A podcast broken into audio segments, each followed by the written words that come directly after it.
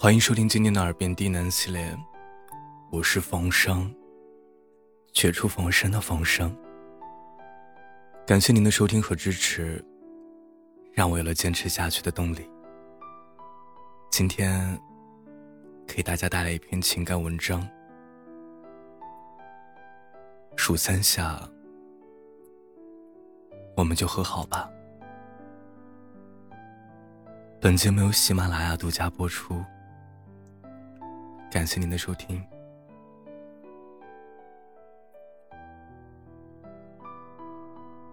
有时候，感情里最难挽回的，不是突如其来的伤害，而是在不断的消磨之下，逐渐累积的疲惫和失望。年轻的时候，我们天真的以为，两个人只要相爱。就可以一直在一起。可等到失去后，才知道，原来一段感情仅仅靠爱来维持是不够的，还需要你用耐心和智慧去经营。你以为你还有大把的时光来浪费？你以为你还可以在对方面前随心所欲的使性子？你以为兜兜转转之后还能重归于好？可事实会告诉你，不是的。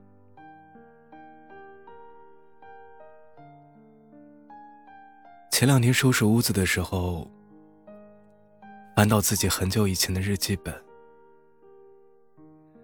打开一看，里面记录了很多我和前任的感情故事。我们在一起的半年里，有很多幸福的回忆，也发生了很多的矛盾。他是个比较内向的男孩子。喜欢把情绪都藏在心里，而我脾气比较大，很容易就生他的气。记得有一次我们闹了矛盾，我就打电话跟朋友说了整个事情的过程。刚开始我一直在吐槽对他的不满，后来说着说着，发现自己其实也有不对的地方，但碍于面子。又还在生气，想着他不前来道歉的话，我也绝不会和他说话。说实话，现在的我回过头去看，我完全不能理解当初为什么会用这种彼此伤害却毫无效果的方法来处理问题。我想，如果当时我们之间哪怕一个人能够稍微成熟一点、理智一点，也不至于让这段感情就这样草草的结束。有时候，你宁愿躲在被子里哭，宁愿一个人生闷气，却不愿率先拨一个电话。你一边深受折磨，一边又死要面子。你想着对方总会先来找你，或者你想过几天这个事儿就过去了，你们俩就能重归于好了。可你不知道的是。这样的拉锯战发生的次数多了，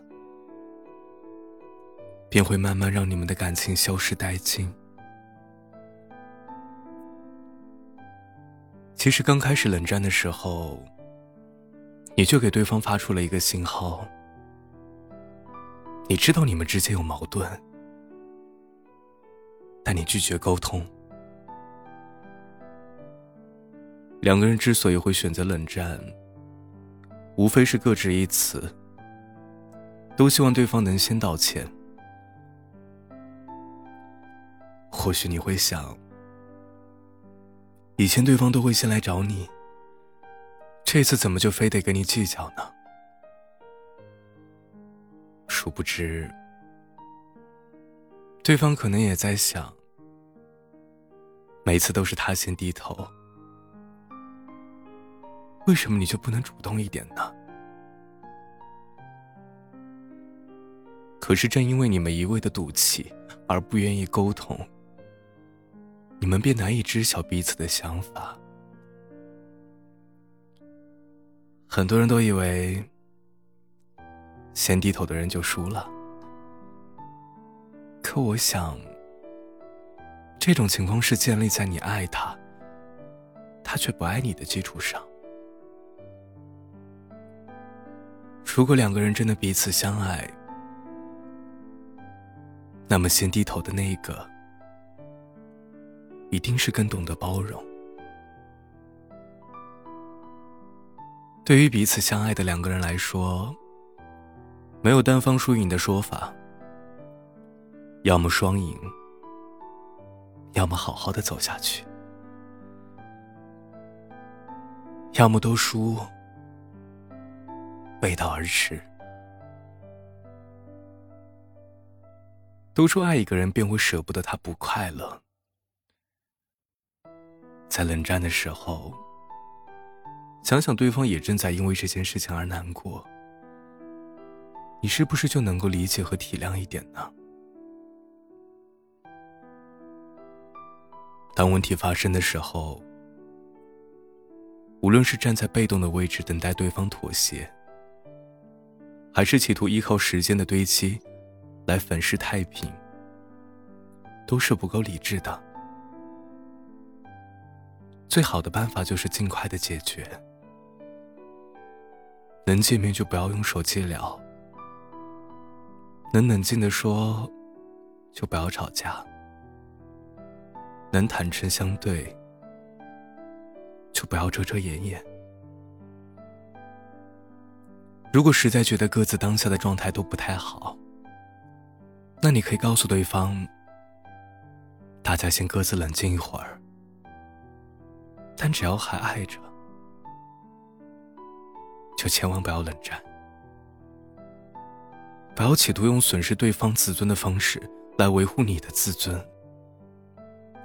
不要侥幸的以为你们的感情不会受影响，